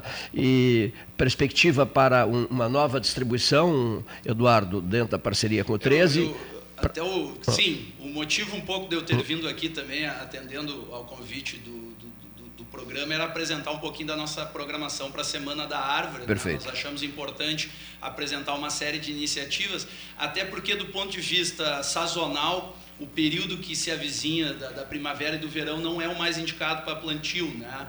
Então, nós queremos uh, traçar até setembro um prazo uh, uh, final das doações de mudas e também desses plantios públicos, né, em áreas públicas. A partir daí, obviamente, que cada um pode fazer o seu plantio em casa, que vai fazer o seu cuidado durante o período mais seco. Então, a nossa ideia é retomar, a partir de maio, esse período, de, esses movimentos Os grandes mais organizados né, de plantio Sim. e de doação de muda. Mas enfim, nós tivemos hoje então esse plantio no CAEX compensatório, 1.194 mudas que serão plantadas, estão sendo plantadas lá. Frutíferas. É. Frutíferas, né, que vão ter uh, um viés também de subsistência dos acolhidos lá e também de comercialização. Achei o projeto muito interessante e importante para a cidade, principalmente para a instituição. E inserida na frase, Pelotas frutífera, né? Frutífera verde colorida. E dando foi um sucesso, né? Sensacional, um muito sucesso, bom, fiquei muito contente. na Baronesa, ah, lindo. Ah, acho que todo mundo que teve a oportunidade de ir à Baronesa e quem estava lá trabalhando como nós, acho que a gente se sentiu uh, muito satisfeitos né, com o resultado dessa simbiose entre população, meio ambiente e, e, e poder público. Achei fantástico. O programa 13 horas foi algo muito marcante. Aquelas filas, os, os, os, carros, os motoristas. Uh, muito filas. acima do que esperava. É, muito acima né? do que se esperava. tivemos que ir no é. Horto buscar. Isso mesmo, foi muito bonito. Estourou, né? Estourou. É um tema apaixonante, elege até candidatos, né? Esse é, tema. Então, acho que isso mostra que tem é, por isso um apelo. Tô, mas por isso eu estou emancipando a Lixiguana, lá no que, que, é um distrito, que é um povoado lá do Cerrito, porque fiquei com vontade de ser prefeito da Lixiguana. Vamos emancipar. Agora o professor Rodo diz, cuidado, porque complicou esse negócio de emancipar a nossa população. Qual é, Leonir? É de 58 habitantes. Não, não vamos conseguir emancipar. Ah, secretário, aqui uma outra pergunta. Se vocês têm algum plano para a Praça Piratinino de Almeida, Piratinino de Almeida, ali da Santa Casa, que estão arrancando todos os postes. É, na verdade, é a Praça da Caixa d'Água, né? Correto? Não. É, Isso. da Caixa d'Água, tá, da Santa Casa. Essa ali. praça, na verdade, ela foi. Ela é, já foi revitalizada pelo Sanep alguns anos, depois foi tudo. É, na verdade, existe uma, uma, uma, uma, contrapartida. Né? O IFAM, quando realizou a, a recuperação externa da Caixa d'Água, o município assumiu um, um compromisso de revitalizar a praça. E isto foi delegado ao SANEP. O SANEP tem feito isso ao longo dos anos, já há dois, três anos Uh, e, e, o projeto ainda não estava concluído, se eu não me engano, ainda tem paisagismo. Tem paisagismo, é, foi feito estão arrancando os postes, o que leva a pressupor que vão substituir a iluminação. Possivelmente sim, né, com projeto de, eu sei que tinha iluminação, drenagem, uh, paisagismo, era um projeto completo. E o SANEP tem feito, na medida do possível, a, a qualificação daquele espaço. Agora, também é um espaço com muita vegetação que acaba com que a gente não consegue nem enxergar o grande patrimônio que existe lá, que é uma caixa d'água, né? De, só existem duas no Brasil, é Rio Grande e Pelotas, e aí o senhor pode explicar não. melhor, mas eu sei porque eu trabalhei no Sanep, e ali será o ponto de tomada de águas da ETA São Gonçalo. É ali o primeiro reservatório que vai receber as contribuições advindas do São Gonçalo através da ETA. Então ela vai voltar, o reservatório vai voltar a funcionar. Mas eu só queria encerrar aqui na, em relação à programação, Amanhã nós temos uma parceria com a escola do SESI, eh, que vai fazer um plantio de 60 mudas lá no seu pátio, junto com, a, com os alunos da escola. Na quinta-feira, nós fazemos um plantio compensatório na Praça do Obelisco, no empreendimento da empresa Porto Sim. E na sexta-feira, nós temos esse projeto que eu comentei aí de identificação arbórea da baronesa. Vamos lançar lá o projeto As Placas, a instalação das placas e também um projeto ligado à educação ambiental, que é o projeto Pau Brasil. Vamos plantar uh, espécies de pau-brasil nas escolas, ou em frente ou dentro das escolas, para fazer esta, essa sinergia entre história do Brasil e meio ambiente, uma vez que é tão, né, uma árvore tão uh, significante, símbolo nacional, né, e, e tem uma importância ímpar para a nossa história. A cor vermelha dela é exatamente vinda de Brasa, Brasil, Cesalpina e Equinata. Tem uma ali na, na frente do Savariz da Praça. Maravilha. Então vamos retomar. Queremos plantar aí pelo Tronco menos 89 escolas da rede municipal. E aí, Cleiton, o nosso pano de fundo, encerramento da semana é no sábado, das 9 às 5 horas na Baronesa, com um drive né, de pelotas verde, frutífera e multicolorida, onde nós faremos a doação de, de mil mudas, né, mil mudas de espécies nativas, muitas delas frutíferas, com a parceria do programa 13 Horas, e ainda teremos outras atividades, como terá uma feira uh, de doação de, de cães uh, vítimas de maltrato. Ah, essa, essa era, era uma das, é uma das perguntas que nós então, temos aqui. Então teremos é. alguns animais lá expostos para doação. Teremos uma feira. Adoção das, responsável, aquela que a gente. Adoção responsável, exatamente. Teremos também a feira das suculentas, vão estar lá expondo e também a campanha uh, da Secretaria de, de, Saúde em relação à zoonose do controle contra a raiva. Então, eu acho que vai ser um sábado muito intenso, com muita participação da população. Também uh, uh, vamos iniciar agora oficinas de plantio.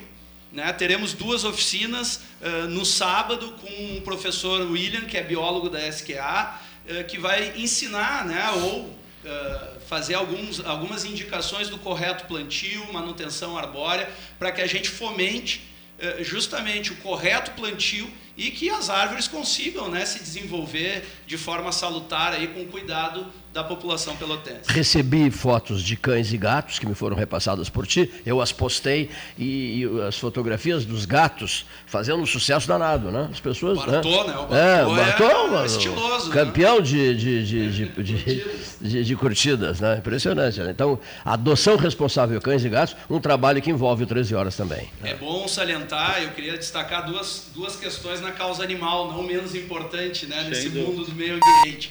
Uh, nós fizemos na semana passada uma ação integrada com a Polícia Civil, SQA e Patran, uh, com a primeira prisão né, em flagrante uh, de, de, vítima de um cão vítima de maus tratos. Né? A pessoa foi recolhida ao presídio por força da legislação penal e foi uma ação importante, né, porque nós entendemos que é, essas ações elas acabam tendo um fator pedagógico muito forte. Né? No momento em que a, a, a população começa a saber que o, o, maltratar animal pode acarretar algo como, por exemplo, uma prisão em flagrante, é algo que faz com que toda a nossa sociedade pare para pensar. E aí a gente consiga avançar nesse tema, né? nessa crueldade que muitas vezes ocorre com os animais, que a gente possa uh, coibir esse processo de maus tratos. E aí o sistema funciona com após uh, os animais irem para o canil e serem tratados, né, num convênio que existe com o Hospital Escola da UFPEL, eh, eles precisam eh, retornar à sua vida em sociedade. Né? Então, a campanha de, de posse responsável, de doação desses animais é fundamental para que o canil possa receber mais animais. Então, eu queria agradecer aqui ao Cleiton, que está nessa campanha conosco. Nós, no sábado, vamos iniciar esse processo e aí eu, eu queria só fazer umas observações, né? Que os animais podem ser doados mediante visita agendada lá no canil municipal da Secretaria da Saúde, que fica ali na BR 392, no quilômetro 71. É na saída de quem vai para Canguçu, ali, muito da próximo. esquerda. À esquerda, isto. E uh, os colegas, em razão da pandemia, peçam que seja agendada a visita através do telefone 53 3271 0006 como nós falamos, a adoção é feita, tem um processo de adoção né, dos animais, onde a equipe técnica analisa o local, a pessoa né, do adotante, enfim, para então perfectibilizar esse processo. Nós acreditamos muito na, na posse responsável, Cleiton, e temos certeza que esse também é um, é um processo sistêmico que vai eh, nos dar aí uma, uma melhor situação no que, no que tange a causa animal. Muito bem, olha só, está todo mundo entusiasmado, né? Um programa realmente diferenciado. Para começo de semana, mentira. É Não, começo de semana coisa nenhuma. Hoje é uma terça-feira, mas a sensação é de segunda-feira. Primavera chegando amanhã, dia da árvore hoje, um trabalho que mobiliza muita gente e a cidade respondendo aos chamamentos, que nos deixa para lá de entusiasmo. Mas dá para perceber na, no, na, manifestação do secretário Eduardo Scheffer, né, que está aceso. Né? Olha aqui, poderia narrar um jogo de futebol, hein? Com esse ritmo que ele está, ele narraria fácil, fácil. Meu no... sonho de criança. Sério? Meu sonho é mesmo? Criança. Olha voz, aí, voz Galvão. Tem... Te cuida, Galvão. Né? E além de ter voz, tem pique, energia, né?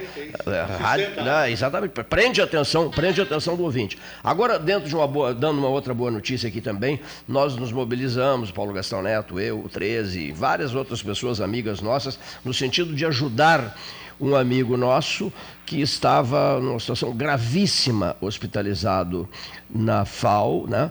com uma pneumonia grave, derrame pleural, que afetou todo o sistema. Enfim, um quadro realmente era gravíssimo gravíssimo uh, desde ontem. Né? E essa mobilização toda foi bem sucedida. Eu falo do Tiago Treichel Moraes da Silva, de 37 anos, que jogou futebol, brilhou no Palmeiras, foi, foi craque no Fortaleza, brilhou intensamente no futebol do Ceará e, e, e em São Paulo no Palmeiras. Né? Uh, dentro do, do, da mobilização, telefonema para cá, telefonema para lá, o, o Tiago tem 37 anos, nós conseguimos, e a Giovana, administradora da Beneficência, grande amiga minha, foi importantíssima nesse processo todo, a ela os nossos melhores agradecimentos.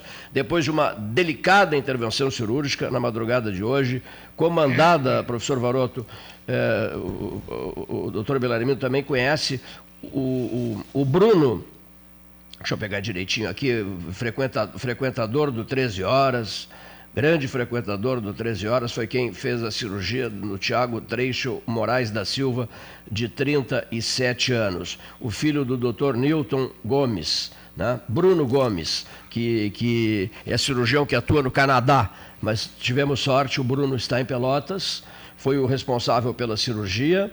A UTI da Beneficência Portuguesa se conseguiu. Ele já emite sinais, o quadro era gravíssimo, gravíssimo, gravíssimo, né? Emite sinais favoráveis, continuará na UTI da Sociedade Portuguesa de Beneficência e está aqui o registro, depois num outro momento a gente vai ter a oportunidade de, de, de falar mais sobre isso. Ah, era uma situação muito, muito, muito grave. Regis Pinto e Silva, da Santa Casa, empenhadíssimo também na solução do problema. Meu Deus, mobilizamos metade da cidade, força de expressão, né? Mas a cirurgia tinha um objetivo imediato de drenar o tórax, né? É, foi feita, foi feita durante, durante a madrugada, né? a função renal está um quadro bastante delicado e as coisas eh, parece que caminham para um resultado favorável. No Só momento, a gente agradece o empenho das pessoas. Né? Para não deixar passar em branco, hoje é o dia do radialista. Isso mesmo. Roberto Pega me mandou uma mensagem sobre então, isso. Então, a, a nossa homenagem, a homenagem do 13, a minha particular, aos colegas do rádio, porque eh, muita gente eh, dizia: ah, o rádio está morto. Isso mesmo, a televisão é. matou o rádio. Depois a internet matou a televisão. Ninguém morreu, todos estão vivos e com. E o rádio cada vez mais forte. É, é. ainda muita energia. Agora é. mesmo, nesses voos em volta da Terra, onde, uh, esse último, o rádio foi elemento fundamental para as transmissões. Mas aqui uma outra pergunta, voltando a, ao a erva de bicho, é erva de bicho que chama? Isso. Erva de passarinho. Erva de bicho é um chá para os rins, né? Falando em chá, não, um chá espanhol agora estamos bebendo. Muito bom. Presente do meu amigo Belarmino, né? Um chá, um chá. Muito bom. Muito bom, né? Gostou, secretário? Maravilhoso. Legal. Um chá que veio de Granada, né? Como diz outro, quando quiser pode repetir. Só voltar aqui que tem mais ainda, né, Cleber? Temos mais, isso mesmo. Essa erva de passarinho, a, a pergunta é essa. Ela come a árvore por dentro, ela penetra no, na, no interior da árvore ou é só externa? Eu não sei. Estou, estão me olhando, eu imagino que eu tenho que responder. É, eu sou agrônomo, mas acho que, o que eu lembro um pouquinho de anatomia e fisiologia né, vegetal, é, me permite é, dizer o seguinte: ela, na verdade, ela parasita, ela se instala e passa a, a viver uma certa simbiose, mas é uma simbiose é, predadora, vamos dizer assim. Ela retira nutrientes dessa planta e ela tem uma capacidade de se alimentar e crescer e de captar radiação e, portanto, ela, a velocidade de crescimento é muito maior do que a planta hospedeira. Então, portanto, ela acaba uh, uh, sufocando, porque ela retira toda a energia, toda a seiva né, da planta uh, onde ela se instalou.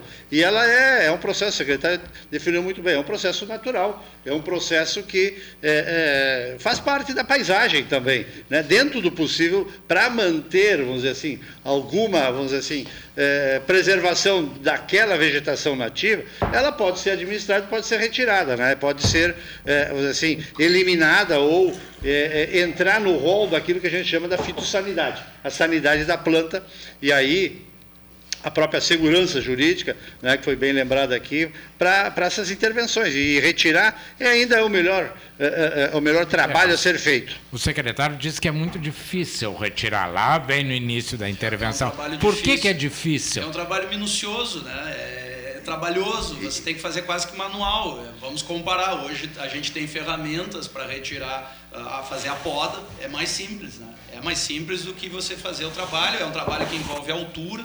Nós estamos, vamos pegar alguns exemplos de árvores aí de mais de 10, 20, 30 metros, então tem toda uma, uma questão envolvendo segurança do trabalho, toda uma questão envolvendo uma capacidade técnica de quem vai fazer esse, esse serviço. Então, uh, claro que talvez a gente esteja enxergando que o mais fácil seja retirar a árvore do que a, a erva de passarinho, mas uh, não é essa a questão. Nós estamos trabalhando nesse sentido, Varoto, e, e eu estou cobrando isso da, das minhas equipes nesse sentido. Nós temos que retirar as ervas de passarinho. A prefeita Paula me cobra muito isso, principalmente na Praça Coronel Pedro Osório. Obviamente nós não vamos conseguir, como é um processo natural, nós não vamos conseguir fazer isso em A disseminação do passarinho faz isso todo ano, né? É, é a semente.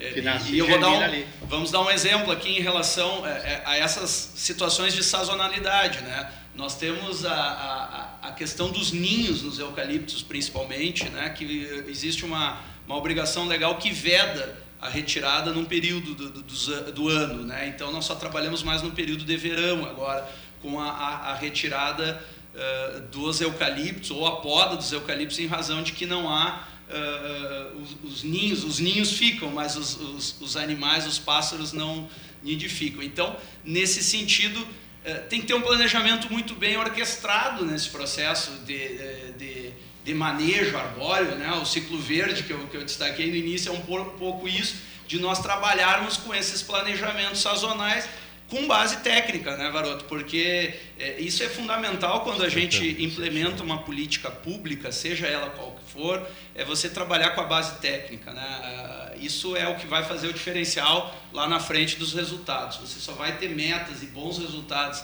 a serem colhidos se tiver uma base fundante técnica, é isso que a SK está buscando fazer. Muito bem, olha aqui só, uma dica para amanhã. Você, ele olhou para o relógio é um recado, né? uma sinalização. O ecossistema de tecnologia e inovação em Pelotas. A presença de Pelotas em cenários internacionais, Estados Unidos, Europa, os expertos pelotenses altamente especializados na área tecnológica, né? atuando para grandes empresas europeias e norte-americanas. Amanhã, Carlos Braga, fundador da startup Fico Bem, Fábio Castro Neves, coordenador da incubadora da Universidade Católica de Pelotas e atuando no Parque Tecnológico, César Braga, é, empreendedor e, e, e, mentor de startups, Bruno da Cluster, Amadeu Carim Giaquino, só para dar algumas, alguns nomes aqui, nós teremos mais convidados no, no, no 13 horas, diferenciado de amanhã.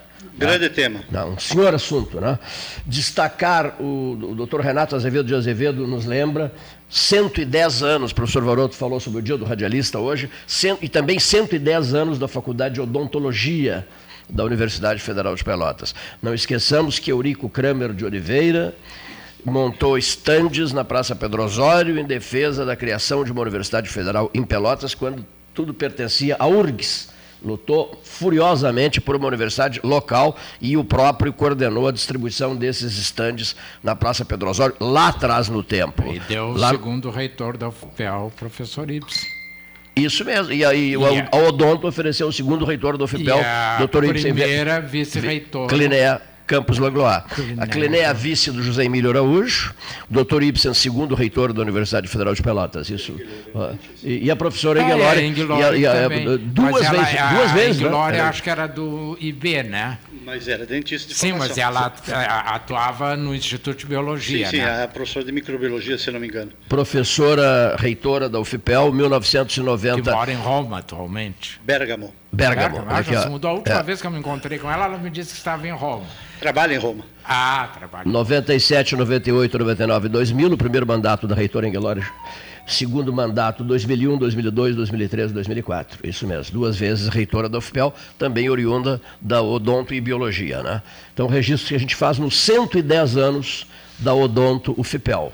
13 horas, graças ao É, doutor teve Renato Azevedo das- de Azevedo, lembra, lembra, lembra a Ah, data. eu- é que essa história é muito comprida, o programa está no fim, mas uma das figuras emblemáticas da educação em Pelotas, que foi o Gastão Pureza Duarte, Gastão Coelho, por exemplo, é isso mesmo. é, que eu não sei se ele chegou a ser diretor da Odonto. Foi, foi diretor. Foi diretor. Foi diretor. Ou foi só professor? Logo no início. Era uma figura maravilhosa.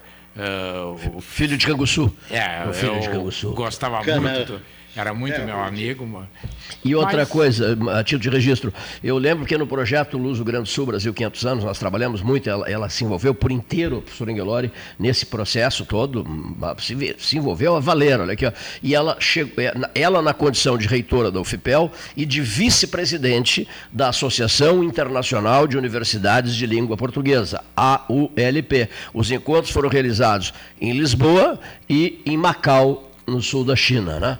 E nós estivemos envolvidos com isso durante, eu acho que 95, 96, 97, 98, 99 e 2000, que foi o 21, de- o 22 de abril, que assinalou os 500 anos do Brasil, e a UFPEL e a Católica parceiras na corretora Engelori presente em todos os atos. Foi a Lisboa o então reitor da Universidade Católica de Pelotas, professor Valnei Joalmir Rams, né? saudoso professor Valnei, representou a Católica naquela, naquela ocasião. Memória eu ainda tenho. Agora eu acrescentei o ainda. Eu sempre dizia, memória eu tenho. Agora, depois das, dos próprios procedimentos hospitalares e tal, eu ainda digo, memória eu ainda tenho. Agradeço do fundo do coração a vocês os três, pelo rico 13 horas que foi, que foi radiofonizado no dia de hoje. Né? Todo mundo entusiasmado, repassando informações importantes e estabelecendo o debate necessário. E vou me mudar, já vou, já vou providenciar minha mudança para Nova Mutum. 30 mil habitantes, 30 mil. pego um trem e vou para Sinop. 30 mil dólares de renda per capita. 30 mil dólares de renda per capita. Vou para Sinop, que tem 60 mil habitantes.